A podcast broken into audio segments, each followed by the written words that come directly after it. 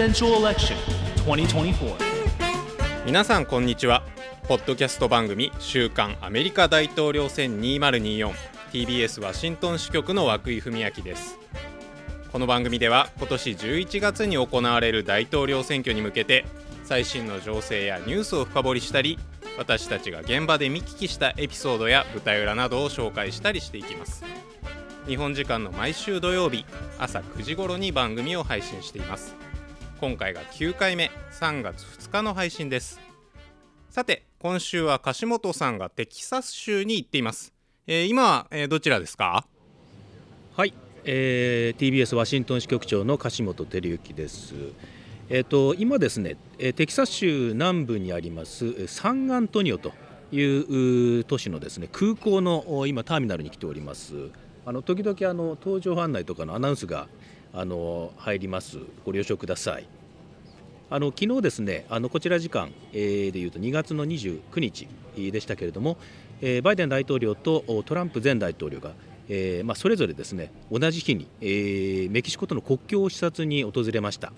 えーこの件についてまた後ほどちょっと詳しくお伝えしたいと思っております。日本のニュースではあの大谷翔平さんの結婚の話題で、えー持ちきりのようで、まあ、テレビあのそればっかりらしいんですけれど、あのあびっくりしましたね。はい。あのね、私もびっくりしましたけどアメリカこの、えーワシントン DC エリア東海岸ではテレビラジオなんかではあ、まあ、取り上げられてないんじゃないかなという感じなんですけど。あそうなんですか。はい、テテキサスはどうですか？はい、あのですね、ちょっとあの現場にいたのでテレビがあんまり見られてないんですけれども、あのあの街の人にちょっと話を聞いたときに、今、日本ではこんなニュースが大きいニュースなんだよって話をしたら、あそうなの？っていうぐらいのあの反応でしたね。あのあの大谷翔平さんはあのもう全米でねあのかなり知られている人気の人ですけれどもちょっとあの国境の街のあの若いお姉さんには、えー届いてなかったという感じですけれども、はい、あの我々あの、ね、夜中にまあ、未明の時間ですかねにあの発表があってあの起きてから衝撃を受けたという感じでしたけれども、まあ、我々あのアメリカ大統領選挙のあの企画報道も、えー準備して放送直前だったんですけれども、えー大谷さんのこの嬉しいニュースで、えー落ちてしまいましてですね、えー また来週放送できればなというふうにも思ってるんですけれども、まあ、とにかくねおめでたいニュースで本当良かったですね。はい、はい。そうですね。はい、えーで、えー今回の配信なんですけれど、えー前回、えー直前の情報をお伝えした、えーサウスカロライナ州の、えー予備選挙に加えまして、えー27日にも、えーミシガン州というところで、えー予備選挙が行われました、えーこれも注目の、えー選挙でしたのでその結果の分析、えーそして、えー候補者レースの山場となります3月5日スーパーチューズデーの注目点をお伝えしていきます。えーその前にまずは、えー今週の大統領選ニュースのコーナーです。Presidential Election 2024. 今週の大統領選ニュースです。まずはテキサス州に行っている樫本さんから、えーバイデンさん、トランプさんが揃って国境地帯を訪問したというニュースについて伝えてもらいます。はいあの予備選挙はまだ続いてますけれども、まあ、あの11月の本選挙であの再びこの人の対決になるだろうというふうに濃厚になっていますね、えーバイデン大統領、そして、えートランプ前大統領ですけれども、えー2月29日、こちら時間、昨日ですけれども、え2人がですねそれぞれの場所で、えーメキシコとの国境を同じ日に訪れるということで、えーかなりあのアメリカメディアも注目して報じていましたけれども、まあ、あの国境問題対決というふうに感じでしょうかね。あのバイデンさんはテキサス州のお一番南のですねブラウンズビルという小さな町。えそしてえトランプさんはですねそこから450キロぐらいえー離れました。えこれも国境の町ですけれどもイーグルパスという小さな町。えー2万5千人ぐらいのお人口の小さな町ですけれどもえーそこを訪れましてえー現場を視察したと。いうことで、私はですねそのトランプさんが訪れたイーグルパスに行ってきて、まあ、あの取材をしたんですけれども、はい、まあ、あの現場ではこうお互いを批判するような感じでしたね、やっぱりね。なるほど。えーあのちなみにそのイーグルパスっていうのはなかなか日本だと聞き慣れないんですけど、どんな場所なんですか？そうですね、あの本当に国境沿いの小さなあ町で、ですね今、あの私がいる、えーサンアントニオという大きな都市からは、ですね車で2時間半ほどですかね、行った場所、本当にあのお平原が広がる先にえーある小さな町ですけれども、えーと、リオグランデ川という川が流れてまして、まあ、その向こうは、えー、メキシコという場所ですね。であのかなりここにはここを通ってですねあのアメリカ側に押し寄せてくる方が人がいるので、えー、あのあの地元のテキサス州がですねかなりその不法移民対策をですね強化しているという場所でもあります。なるほどで、えーと、現地でそのトランプさん、バイデンさん、まあ、批判合戦みたいな感じになったんでしょうか、えー、どういう、えー、動きがあったんでしょうか？そうですね、はい、あのトランプさん、最近その、いわゆるまあ不法移民の人たちをですねあの今、犯罪者扱いしてるんですよね。ですので、また今回もあの演説というか、まああのえー、記者団の前でこうあの、まあ、小さな記者会見みたいな感じの形でこうあの話をしたんですけれども今回もその犯罪者やテロリストがですねアメリカに押し寄せているんだというふうに強調したりですねえー、今、アメリカは、えー、バイデン移民犯罪に蹂躙されているんだっていうこう新しい言葉バイデン移民犯罪多分これはなんか、あのー、これからどんどん使っていくんじゃないかなというふうにも思いますけれども、まあ、そんな形でこうバイデン政権の国境対策というのを批判していました。でまあ、バイデンさんはですねあの連邦議会であの一時あの与野党があの上院の方で国境対策法案というのを合意してで結局それがあの、えー、共和党側の反対によって、えー、そこから先に進まなかったという経緯がありましたので、えー、あのトランプ氏に言いたいことは政治的な駆け引きをしたりえ議員に法案阻止を支持したりしないで私に協力しろということだというふうなことを協力あの強調しましてですね、まあ、これもあのトランプさんを批判と。いう形で、えー、同じ日に、えー、国境でお互いを批判すると、えー、そんな一日でしたね。なるほど現地でやっぱ取材してなんかあの印象に残ったというか、まあ、住民の方とかにもお話は聞いたりしたと思うんですけどあの、まあ、実際どんな感じですか？やっぱなかなかあの東海岸で取材してるとあの手触りがないという話題でも実はあるなと私なんか感じてるんですけど。そうなんですよね。あの一度ちょっと見ておきたいなと思ったので、まあ、今回のタイミングであの現場に入ったんですけれども現場を見るとですねやっぱりいろいろとあの分かることがよくあってあの、まあ、よくあの映像に出てくるあのフェンス、うん、まあ、トランプの壁みたいな形で言われることが多いんですけれども、あのトランプさんがあの作る前から当然あのそれなりにあのあの、えー、壁がありましてですねえー、我々が行ったそのイーグルパスという場所は、えー、オバマさんの時のですね2011年にできた壁がずらっとこう並んでましてで、えー、とその先に、えー、州兵が展開して、えー、警備に当たっているという感じでした。であのーただこの壁がですねずっと続いているわけではなくて、えー、途中で切れてるところがあってあの渡ろうと思えばいくらでもどこからでも渡れるというふうなあの、まあ、あのアメリカとテキサスのあのアメリカとメキシコの国境ってものすごく長いですからね。ですねですからあの、はい、あのずっと壁が続いてるわけじゃないんですね。であのイーグルパスも車をまあ走らせるとまあ、あの5分ぐらいするともうあのすぐにもう壁がもうあの途絶えてしまって、えーまあ、割と普通の平原が広がっているという感じになりますね。であのそんな中でその住民の方がねどう思ってるのかなと今のその国境問題を、はい、えー、というのはいろいろまあ話を聞いてみたんですね。であのやっぱりちょっと複雑だなというのがあの正直な感想でしたね。あのトランプさんの支持者かなり来てたんですね、あのいわゆるマガキャップとかですね。あのトランプさんの旗とかですね。T シャツとか着た人たちが。結構あの地元でもいっぱいいてですね、はいはい、であの一目見ようとかなり集まってたんですけれどもでまあ、あの話を聞くと当然トランプさんあの支持しますというふうなことなんですけれども、えーと、移民問題についてどうですかというと,、えーとまあ、今の状況は本当に混乱しているのであのはんあの今の状況は許せませんというようなことそれから治安にも不安がありますというふうなことを、えー、訴える方多くいらっしゃいました。ただほとんどがですね中南米系の2世3世の方たちばっかりなんですね。ですのでまあ親あそうなんです。よ親とかそのあのおじいちゃんおばあちゃんの世代で、まあ、あの同じようにこう国境を越えて、えー、アメリカ側に渡ってきたという方が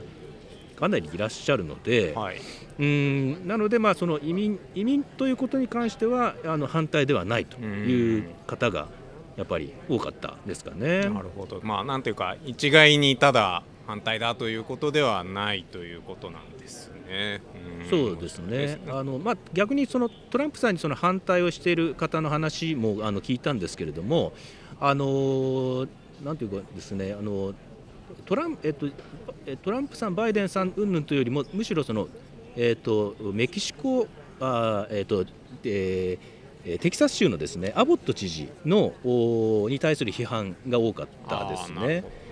はいはい。えー、あのアボットさんはあの共和党の知事ですけれども、いわゆるもう国境対策があの政府の対策はもうあの許せないということで、かなりあの国境対策を強化してるんですね。うん、ですのであの、イーグルパスにもあのテキサス州が建てたあ壁、まあ、アボットの壁っていうんですかね、はい、えー、もあのあってですね。であと鉄条網をあの川の端っこにずらっと並べまして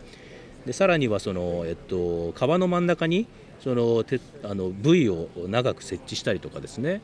あのこれ去年あの夏ぐらいにかなり話題になりましたけれども、まあ、とにかくあの入ってくる人を阻止するということをやってるんですけれども、まあ、こうあのただその人の流れは止められないというのがま現状なので、ま、多くの人がそのいわゆる V のせいであの例えば溺れてしまったりとか、えー、ということも起きていましてでまああのなんていうかそのそういうふうに人を扱っていいのかというふうなあ批判ですね。あのある人はそのまるであの人を家畜のように扱って本当にこれでいいのかというふうなことを訴えていらっしゃった方もいますけれども、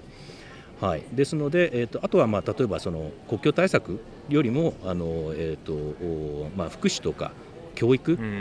に、まあ、お金を当ててほしいというふうな意見もかなり聞かれましたね。なるほど。で先ほどそのあの不安を口にするあの人も多いというあのご紹介ありましたけどトランプさんやっぱりあのあのこの間アメリカで大きく報道されている事件を取り上げて国境問題が原因だと、えー、言っているのも大きいのかなと思うんですが、うん、あのジョージア州で、えー、20代の看護学生があの一帯で発見されたという事件がえアメリカあったんですけれど、えその容疑者が、えベネズエラから不法入国していた、え移民だったと、えこれ結構アメリカで、え大きく報道されている事件でしてトランプさんたびたびこの事件を取り上げて、まあ、これがバイデン政権のえ不法移民あの対策の失敗だなので、まあ、それで凶悪犯罪が増えるんだというようなことを言ってますよね、まあ、そういうのはやっぱ影響してるんですかね。そうですね最近、トランプさんの演説聞いてるとその話題必ず出てきますよねであのこの事件だけじゃなくて4つぐらいの事件を挙げて、えー、これは全員その不法移民による犯罪だっていうふうなことを強調してますよね。でそこからなんかまあ若干若干というかかなり論理の飛躍だと思うんですけれどもあの、え、不法移民は皆あの犯罪者だみたいな感じのねあの強調の仕方を最近のあの演説でやってますよね。はい、でまあ、まあ、実際にはですねあのこれかかなりき、まあ、聞いてるというかですねやっぱりその不安に思う人っていうのはやっぱり、えー、インタビューとかで話を聞いてるとですね、えー、かなりの人が答えますねやっぱりその治安があの心配だとかですね。はい、ですので、えーとまあ、あのこのえっと、当然、その全員があの犯罪者だというのはあの間違いですしあのトランプさんが強調するようにその犯罪者が多いんだというふうなこともあの統計上は全くあの裏付けができないというふうなですね情報もあの流しているメディアもありますけれども、まあ、ただ実際市民の中にはやっぱりその不安な思いというのをあの抱える人が増えてるんじゃないかなというふうなのがあの街で話を聞いた感想ですね、はい。まあ、あの先週、えー、先々週かの配信でもご紹介しましたけど、まあ、世論調査での、えーもえー、今、一番その国境問題というのが、えー、関心が高い、えー、テーマになっていて、うん、えーまあ、2月の、えー、新しい調査、えー、でも、えー、ギャラップ社というところの調査ですが、えー、国境問題がえーそのえーまあよえー、アメリカ国内の問題で今何が一番大事かと思う思うかというやつ1位で、えー、28%、えー、1月はまだ20%だったということで、やっぱり急激に関心が高まっているのが伺えますね。そうですよね。他の調査でもなんか同じ感じですね、1月まではインフレとか経済が最大の問題だというふうな答える方が多くて、2月に入ると国境だと移民だというふうに答える方が多いというのが世論調査で見えてきてますね。あの去年の9月までの1年間であの不法に国境を渡ってきた人247万人というすごい数ですけれども、えー、過去最多を更新していましてでその後もまたさらになんかこう増えたんですよね。はい、えー、あの去年12月ですかねはあの一月ではまあ最多の30万人を超えてきて、であの我々が取材したそのイーグルパスという町あのエリアでも、えー、7万人の方が一月で、えー、国境を越えてきたということで、まあ、単純計算すると2000数百人が毎日こう渡ってくるというふうにですねすごい数ですねやっぱり。まあ、だからまあそういうのがどんどん不安につながって、えー、問題だというふうに、えー、思う人が増えているというのが、まあ、世論調査に表れているんでしょうかね。はい。まあ、この問題、また改めてという感じで取り上げていければと思っております。そうですね、はい、あのちょっと長くなってしまいましたけれども、あの涌井君はあの今週、どんなニュースが気になったでしょうか、はい。えー、今週もまあいろんなニュースがあったんですけれど、えー、私が注目したのは、えー、共和党の全国組織、えー、のトップに、えー、トランプ派の人が選ばれそうだというニュースです。うんえー、3月8日付で、はい、すでにその今のトップ共和党全国委員会の、えー、マック・ダニエル委員長という方、えー、辞任を発表してるんですけれどその後任にあのトランプさんが自分に近いノースカロライナ州の支部長、えー、ワトリーさんという人物なんですが、えー、後任につけようと推薦して、えー、圧力を強めているというのがニュースになってます。でさらにナンバー2の共同委員長に、えー、ララ・トランプさん、え、この人次男の、え、妻の方なんですけど推薦していると。であのこのポストあの共和党の全国委員会のポストというのが、え、資金集めや配分を差配する、まあ、いわば金庫番のような、え、ポストでして、え、このポストを握ることで、え、共和党の資金を、まあまあ、トランプさん自らの意のままにしようとしているというふうに報道されてます。でまあ、あのなんでかというと、まあ、やっぱり、え、選挙をやっている中であの多数の裁判を掲げて抱えていて、まあ、裁判にも費用がかかるということが背景に、え、あるようです。でまあ、あの裁判費用に充てるということには、まあ、共和党の中にも異論があるんですけれど、まあ、やっぱりなかなかトランプさんの意向が通りそうということで、えー、まあこのお金の面でもトランプさんが権力を掌握しそうということで、まあ、いわゆるトランプ党化共和党のトランプ党化という言い方がされますけれど、えー、それが進んでいく動きと、はい、えー、見られています。うんなるほど。あの一部ね報じられただけでもあの50ミリオンとか55ミリオン、はい、75億円ぐらいですかね。ののあの選挙資金いわゆる選挙献金を、えー、あのあのトランプさんが裁判費用に充ててるということでね。はい。あの批判も浴びてますけれどもあのいわゆる共和党として、えー、集めたお金も、えー、その中から裁判に使っていくというふうなことなんですかね。うん。まあ、ね。なかなかあのどうなんだろうと普通に聞くと思う話ですが、まあ、そうなりそうな、えー、数勢ですね。うんまあ、日本でも政治と金の問題が改めてまた注目されてますけれども、ね、あのアメリカではこんな使い方をしていいのいいのだなという まあ、新たな発見はい、ですけれども、はい、どういう、ね、ルールになっているのかちょっと我々もしっかり調べ直さなきゃいけないですね。すね。はい、はい。ました。はい、であとあれですね、あのなんかマコネルさんが、あの退任表明したのもやっぱりトランプ化トランプ党化になんかつながるんでしょうかね。そうですね。あの共和党の上院のトップ、えー、マコネル院内総務という、まあ、大ベテランの、えー、議員があの、まあ、議員は続けるんですけれど上院議員は続けるんですけれどその院内総務という、えー、上院トップの役職は11月で退任しますということを表明して、えーまあ、これもえ、上院、まあ、今、議会下院はあのトランプ党化がすごく進んでいると言われてますけど上院でもそうなるんじゃないかというふうにアメリカメディアは伝えてますね。そうですね、まあ、次の、まあ、上院のリーダーが誰になるのか共和党サイドですね。まあ、あの11月ということですのであの、まあ、大統領選挙の結果で大きく変わってくるんでしょうけれどもねあのただ、あれですねそのいわゆるトランプ党か云々の話もありますけれどもこれバイデンさんにとってはですねあの、まあ、高齢の議員の方があの一つ役職を退くというニュースですので、はい。ね、どうなんでしょうかね、ねあのマコネルさん。さん82歳ですかね、はい、バイデンさんのの一つ上。バイデンさん81歳ですね。はい。ですね。はい。でねね。マコネルさんもね、その変えるときにやっぱ後進に道を譲るというのをあの演説の中で理由として説明していたので、まあ、これがまたどう映るかという感じはありますよね。そうですね、はい、なんか、うーん、バイデンさんにとっては、まあ、そういう意味では、ちょっとね、痛手という表現はちょっと変かもしれませんけれども、あのね、うん。あの気になる動きになるのかなというふうにも思いますし、あとはね、バイデンさん、あのとマコネルさんとあのずっと長いあの関係ありましたので、えーまあ、いろいろとね、交渉の中で、えーやり取りをやってきた中でしたので、まあ、あの議会運営、議会対策としても、まああのえーバイデン政権にとっては大きな影響が出てくるなというふうな、共和党のパイプというかね、がまた一つそうですねなくなっちゃうのかなという感じですね。そうですね。はいはいはい、えーここまで、えー今週の大統領選ニュースを、えーテキサス州からの報告も、えー交えて、えー拡大版でお伝えしました。Presidential Election 2024. 大統領選ここ詳しくのコーナーです、えー今週はスーパーチューズデー直前、えーほぼトラの中注目点は？というテーマで、えー前回の配信以降、えーサウスカロライナ州とミシガン州という、え2つの州で、えー予備選挙が行われましてそこの、えー注目点などお伝えしていきます。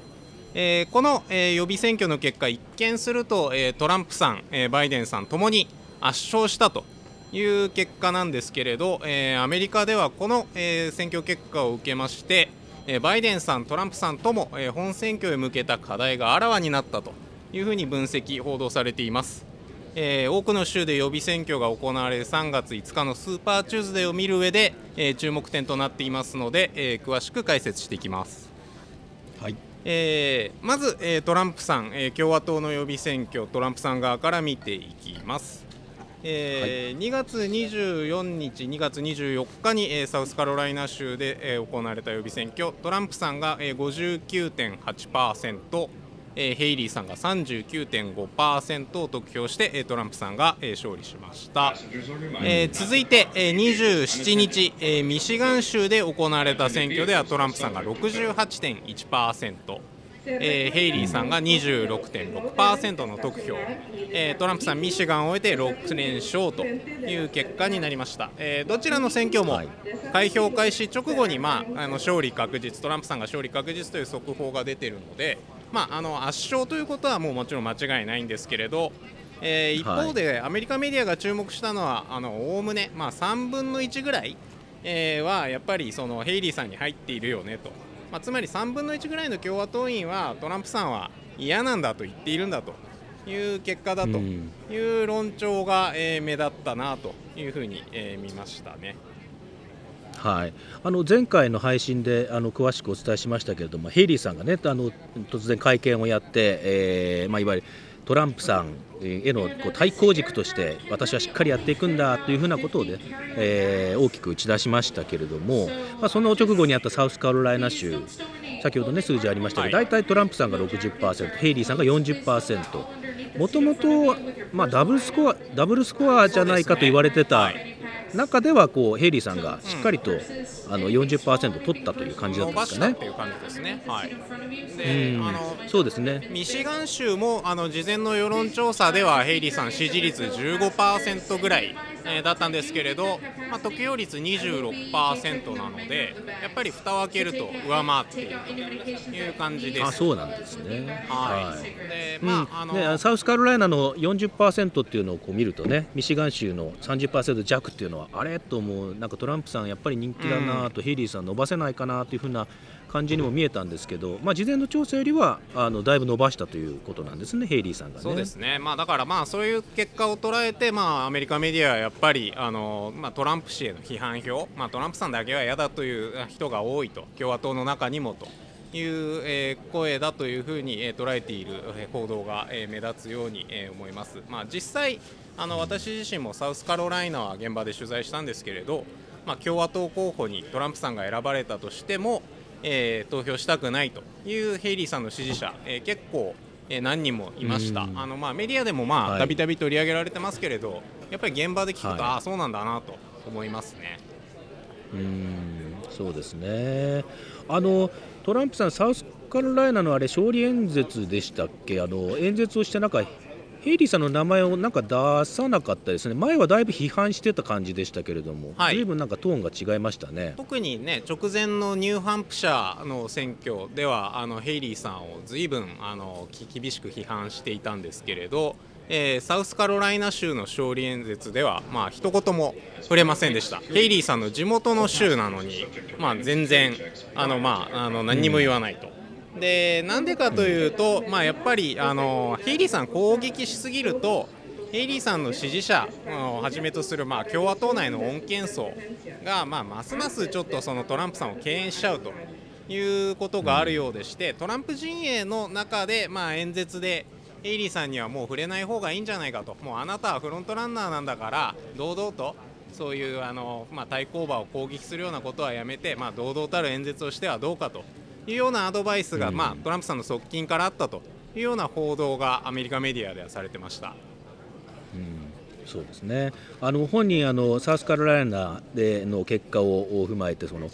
こんなに共和党が団結したことはないというふうなことでね、あの強調してご機嫌だったですけれどもね。まあ、実際のところ、やっぱり共和党の穏健層もそうですし、まあ、いわゆる無党派層と言われるようなところから、まあ、支持がどう得られるか、あのまあ、共和党、やっぱり実態としては団結してないよねというのが、えー今、まあ、あのトランプ陣営としては課題になっています。でまあそういうことは、まあ、トランプ陣営も当然先ほども言いましたけど認識していてサウスカロライナ州では、あの実は黒人団体の集会に、えートランプさん出席しました、まあ、これ異例ですね、トランプさんこう、うんうん。で、まあ、黒人票も、えー掘り起こそうとして、まあ、なんとか、えー支持を広げて本選挙にも、えー戦いを、まあ、優位に進めていきたいという狙いなんですけど、まあ、その際もまたトランプさん物議を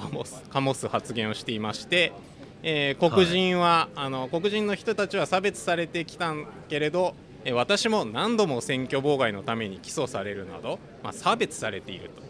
で、えー黒人の人たちが私のことを好きなのは、えーそのためなんだという、まあ、ものすごい論理展開を、えーしていました。まああのなるほどですね。は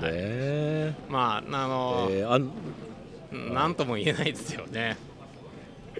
あのトランプさんあの同じような話あれですよね。あのロシアのあのナワリヌ。イ反体制活動家のナワリヌイさん。の時も、ね、に対するうこともそうですよね。あのいわゆるプーチン大統領を非難しないのかというふうなことで言われている中、まあ、今までまだプーチン大統領を批判してないですけど、はい。なんかナワリヌイさんのことについてどう思いますかというふうなことをえー聞かれるといやまあ彼はあのいろんなあのはあのそういうう政権側からいろんな迫害を受けてきてで自分もそうだみたいな自分の話にすり替わりましたよね。であの何度もその選挙妨害をされているんだみたいなことを、えー言ったりしてかかかなりこの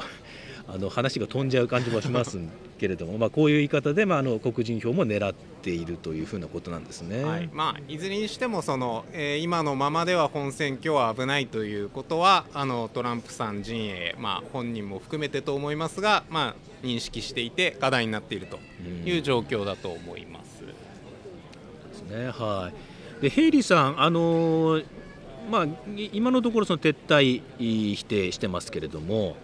なかなかやっぱり逆転に向けての道筋は見えないない感じですよね。ね。はいうん。ねあのであのこれ今週でしたっけ？せ先週でしたっけ？あの今週の動きですね。先週？の配信でお伝えした話が、えっ、とあれですよね。あの献金の話先週やりましたけど。そうですね、はい、あの富豪の方々があのヘイリーさんをあの支援している大口献金者が多いというふうな話をしましたけれども、えーそのまあ代表格、あのコークインダストリーというあの複合企業を率いるコークさんという方いらっしゃいますけれども、えー、とヘイリーさんを支援してきたんですけれどもこれを打ち切るというふうなことで、えーあのメディアにも大きく報じられました。そうですね。であのはい、であの支援者に送った手紙ではその状況は変えられないというふうな認識を示したということで、まあ、これでいよいよそのタイミングその撤退のタイミングですね。いつになるのかっていうのが、まあ、焦点になってきているという感じですね。そうですね、まあ、だから3月5日のスーパーチューズデーなのか、まあ、あのなんかこのままいくとトランプさんがあの3月12日あるいは19日にはもう実際その選挙人の過半を確実にしてしまうのではないかと。いうまそこまで戦うかどうかという感じになってきましたね。でそうですね。でやっぱりそういう中で、あのまあ、アメリカメディアを見ていても、まあ、今後あの、ヘイリーさんじゃ共和党の中でどうやって生きていくんだろうということがやっぱ話題になっているなという感じで、まあ、反トランプ派として、まあ、あの存在感を保つことができるのか、まあ、あとこの実際、あのまあ、トランプさんが共和党候補になったとして大統領選で、まあ、しあの支持をするのか、まあ、なんか公には支持を表明しないけど、まあ、投票だけするのかとか、まあ、なんていうかこの選挙戦の、まあ、畳み方といいますか。あのどう、うん。どうまあ綺麗にあの次につなげていくかというのはちょっと、うん、難しくなっているなというふうな報道もありますね。そうですね。あの、まあ、本人あの今後の大統領選への出馬も見据えているんじゃないかという、えー意見に対しては今の私の態度を見ればわかるでしょうというふうな言い方で、まあね、あのその先は見てないんだよみたいな言い方を、ね、してましたけれども、まあ、十分にその次の2028年の大統領選に出てくる可能性も、ね、ありますしえそれまでのお4年間えどういうふうに政権の中に入っていくのかどうかみたいなところも、えーあると思いますので、まああのまあ、まだねあの戦いは続けていますけれども、えー撤退不可避かというふうな状況になって、えーだんだんだんだんこういうあの報道が増えてくるということになるでしょうね。はいはい、さて、えーここまで共和党の側を見てきましたが、えー民主党、えーバイデン大統領も、え予備選挙で、え課題が、えあらわになりました。え民主党は、えサウスカロライナの選挙は、まあ、もっと前に終えていて、えー2月27日にミシガン州で、え予備選挙を行いました、えバイデンさん8割を超える票を得て圧勝したんですけど、えポイントは10万票を超える支持者なしという票が入ったと。いうことですね、得票率でいうと13.2%、でこれが、まあ、実はもうほとんどバイデンさんへの批判票だということなんですよね。ですね。はい。まあ、何の批判かと言いますとやっぱりミシガンで一番注目されてたのはですねやっぱりあのイスラエルのガザ情勢ですねあのミシガン州っていうのはそのアラブ系のアメリカ人がかなり多いところです。であのガザでそのパレスチナ人の民間人の犠牲が増え続けているとということで、えーまあ、去年の10月、11月以降ですねあのかなりそのミシガンでもそのいわゆるそのバイデンさん批判、まあ、バイデン政権はそのイスラエルをあのしっかりと支持していくというふうな立場できましたので、えーあのバイデンさんに対する批判も高まっていると。いう状況でしたけれどもあの中にはですね民主党系のその市長、町長がですねバイデンさんは今回は支持しませんというふうにこう明言をした方もいらっしゃってですねその今回のその予備選挙、まああのまあ、実際にはそのバイデンさんのまあ信任投票みたいな形で、まあ、圧勝するのはまあ間違いないんですけれどもこの支持者なしにどれくらい集まるのか。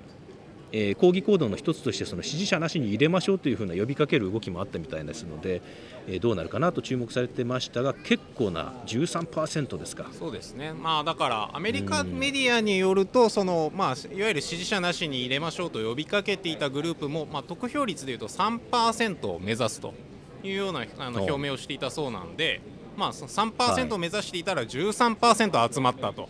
いうことで、まうんあ、あのやっぱりあのかなり多く集まったというえ見方ができそうだという感じですね。でまあ、あのバイデン大統領の陣営もあの選挙が終わった後、まあ勝利確実になってあの、まあ、声明いつも出しますけれど、まあ、なかなかちょっとはい都合が悪いと言いますか、どう答えていいやらというところがあるのか、えーこの件には一切うん触れなかったと。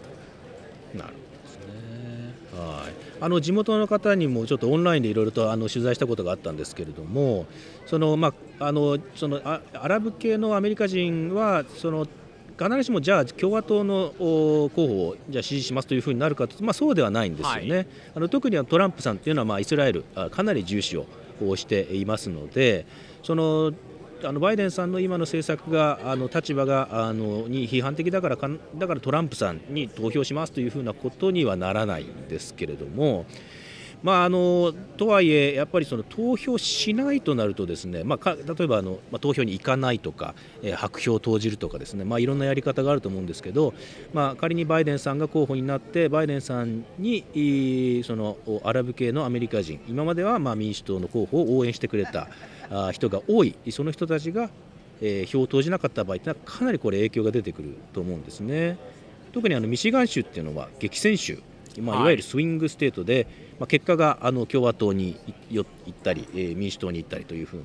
えー、その時の状況で変わるというふうなあ州ですのでで2016年わずかあのヒラリーさんあの下したトランプさんですけれどもわずか票差が1万票だったということでですね、ね、大激戦ですよね。はい、はい。で2020年はバイデンさんが勝ったんですけれども、えー、と差は15万票、うん、まあ、あの1万票に比べれば多いですけれども、えーまあ、あのそれほどなんか対象したということではない、ということですよね。まあ、はいさらにねバイデンさんは支持層がいわゆるマイノリティ層、ね、なのでいわゆる今回の問題で批判票を投じたと見られているそういうイスラム系アラブ系の人たちというのはまあ支持基盤なんで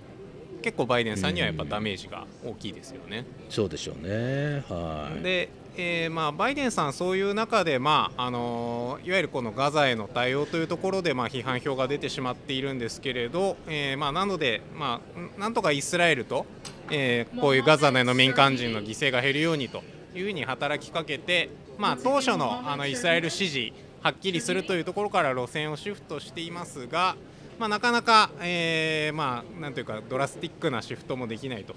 いう中でイスラエル情勢、えーまあ、ガザ情勢というのが、えー、大統領選の行方に影響していくのかなという結果だったかと思います。そうですねあのどうぞあの今あのラファのねガザ地区の南部のラファの攻撃がどうなるかというのが今注目されてますけど、まあ、イスラエルがその強硬姿勢を崩さずにこのまま突入していくとかなりバイデンさんにとっても痛い状況になるかなというふうにも思いますね。はいでまあ、こう両陣営とも、えー、両陣営、バイデンさん、トランプさんとも、まあ、課題がはっきりしてきましたという中で、えー、来週3月5日、えー、いよいよ、えー、スーパーチューズデーとなりますが、え、注目点、改めてどんなところだと見てますか？そうですね、はい、あの15の州で、え、一斉に予備選挙が行われますので、えまあ、あの今の状況を見るとやはり、まあ、トランプさんが、え、かなり、まあ、強い候補で、まあ、圧勝をする州もかなりあるんじゃないかなというふうにもあるんですが、えー、あのヘイリーさんがどれくらい票を集めるのか。いわゆる反トランプ票ですね。それがどれくらいなのかと。いうふうなところがやっぱり最大の注目ということになると思いますね。えそれからですねあのその15の州の一つであるコロラド州ではですねあのトランプさんがそもそもその大統領選挙に出馬する資格がないんじゃないかというふうな訴訟が行われてそれがあコロラド州の最高裁では、えー、ないですねというふうに判定が出ました。でこれのえーえー、是非について、えーまあ、あのえー、トランプさん側が上訴して、えー、連邦最高裁で今、審理が行われているんですけれども、えー、この結果がどうなるか、えー、が、まあ、あの一つの注目ということにもなりますね。はい、えー、今日はスーパーチューズデーを目前にした、えー、2月の選挙戦について詳しく掘り下げました。Presidential Election 2024週刊アメリカ大統領選2024皆さんの感想をお待ちしています X では「ハッシュタグ #TBS アメリカ大統領選」でつぶやいてくださいまたこんなことを知りたいこんなことを調べてほしいといったリクエストやアメリカ大統領選にまつわる疑問質問もお待ちしていますメールアドレスは usa-tbs.tbs.co.jp usa-tbs.tbs.co.jp ですはい、えー、ご意見ご感想お待ちしています今週はこの辺りで失礼しますお相手は TBS ワシントン支局の涌井文明とテキサス州のサンアントニオの空港からワシントン支局長の樫本照之でした。